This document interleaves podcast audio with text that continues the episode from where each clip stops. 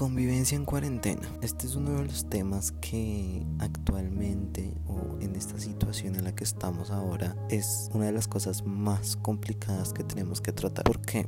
Bueno, puede que en realidad ni siquiera necesite explicarlo ya que pues todos en este momento lo estamos viviendo. Digamos, más que todo Colombia, también varios otros países de Latinoamérica o de Occidente, por decirlo así, Italia, España. Es algo muy natural que suceda porque a fin de cuentas somos humanos y como somos humanos también tenemos nuestros problemas, no solo internos, sino de cómo nos cambian la rutina de un momento a otro. En este caso, pues todos tenemos una rutina general de cada día estar hablando con gente diferente o estar hablando de temas diferentes. Ahora nosotros estamos hablando de un mismo tema todo el tiempo, estamos en un mismo lugar todo el día en la casa porque no podemos salir, estamos en cuarentena y en aislamiento y todos los días estamos viendo siempre a las mismas personas. En los días comunes, en el día a día, en toda esta situación, pues nosotros en nuestro día a día nosotros no nos damos cuenta de eso porque estamos constantemente cambiando de lugares, de situaciones, de experiencias, de personas. Ahora con la situación de la cuarentena y del aislamiento estamos con un ambiente completamente diferente. ¿En qué sentido? Diferente porque estamos en el mismo espacio con las mismas personas, con los mismos temas y se repite todo el día, toda hora, a cada minuto. Llega un punto en el que nosotros como seres humanos nos sentimos acosados y acorralados se podría decir, o aislados propiamente dicho. Nosotros somos unos seres sociales, somos para nosotros es básico hablar con la gente y no, y no siempre con la misma y no siempre el mismo tema y no siempre en el mismo lugar. O sea, a nosotros nos da tan duro este tipo de aislamiento y lo podemos ver en redes sociales con que la gente anda aburrida, la gente ya no sabe qué hacer y apenas es la primera semana y se nos viene un mes por delante. Esas situaciones son las que nos dejan ver que nuestra vida cotidiana tiene una velocidad tan rápida que nosotros no podemos o no caemos en cuenta de esos detalles que ahorita sí.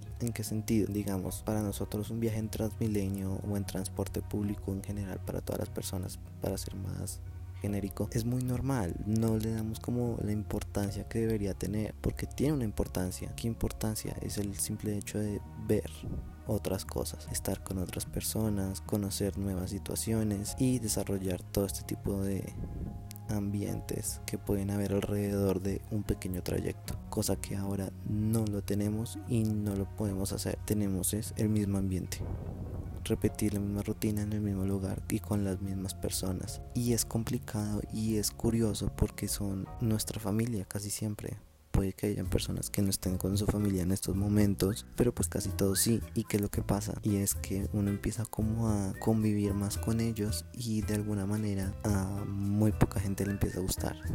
O no es de la manera en la que uno esperaría. ¿A qué me refiero? Pues aquí vienen los típicos memes que están sacando ahorita de cuando estoy en una clase virtual y se ven los conflictos, los conflictos familiares o la convivencia con, con la familia de mi, de mi amigo, eso pasa. O sea, si lo joden por eso es porque pasa, está pasando y se va a poner peor. ¿Por qué? Porque somos una al estar tanto tiempo con las mismas personas, te das cuenta de que no puedes tener rutina normal, digamos. Todos nos empezamos a aburrir, entonces todos empezamos a meternos en la vida del otro. Empezamos a, sí, a meternos en situaciones o cosas que hace la otra persona que son de ellos, que es propio de cada uno y que no necesariamente tiene que saber todo el mundo. Todos tenemos ese tipo de costumbres, de cosas en las que cada persona como que tiene su espacio y teniendo en cuenta que estamos cierto número de personas en cierto espacio reducido porque pues las casas así sean grandes o esto se convierte en un espacio reducido conforme más pasa el tiempo se convierte en una invasión de privacidad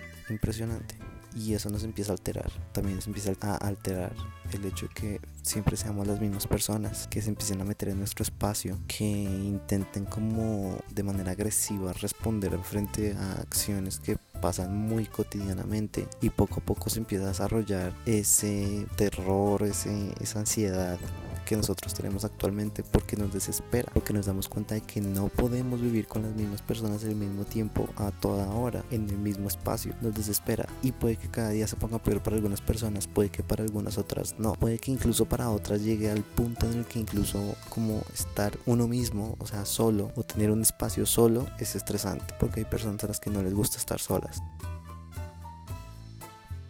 Entonces, claro, todo eso empeora la situación, pero de nosotros depende que nosotros podamos manejarla allí, aprender de ella principalmente. Nuestra vida es muy agitada y siempre va a ser así, porque estamos en una época en la que el que no se mueve pierde. Pero según lo que nosotros decidamos o lo que nosotros pensemos, podemos manejar la situación. ¿A qué me refiero con eso? Y es que, claro, esto aquí empieza a variar bastante en el sentido de que si nos damos cuenta, cada persona tiene una forma para sobrellevar la situación. Digamos, hay personas que, no sé, un ejemplo, pueden estar tranquilas y distraídas leyendo y que puede ser su forma para poder sobrepasar todo este tipo de conflictos de convivencia con otras personas en este tiempo de cuarentena. Otro ejemplo, una persona puede que escuchando música se sienta mejor, otras puede ser escribiendo, otras puede ser incluso puede que las mismas redes sociales puedan ser una excusa, generalmente es a muy corto plazo porque las redes sociales también saturan mucho, pero pues de cada uno depende poder encontrar esa actividad que lo relaje a uno y que le libere libere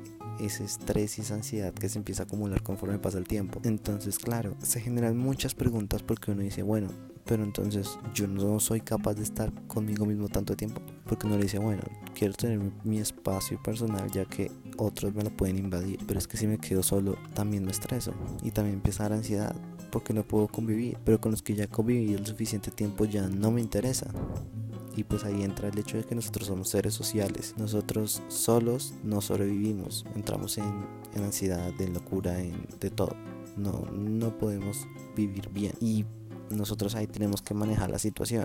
que es lo más sencillo? Un video chat con un amigo. Como poder escuchar su voz más tranquilamente. Porque un chat de escribir muchas veces no es suficiente. Pero una simple videollamada de 5 minutos puede ser como la salvación para muchas personas. Porque libera mucha energía libera mucho estrés y tienes a una persona diferente para poder hablar de las cosas que están pasando actualmente. Incluso puede ser precisamente una vía de escape a ese pánico omnipresente que nos está gobernando a todos en este momento. Porque a pesar de todo, todos tenemos pánico, todos tenemos miedo de que esto se salga de control, de que alguno de nuestros familiares termine contagiado, de que algún ser cercano le pase eso.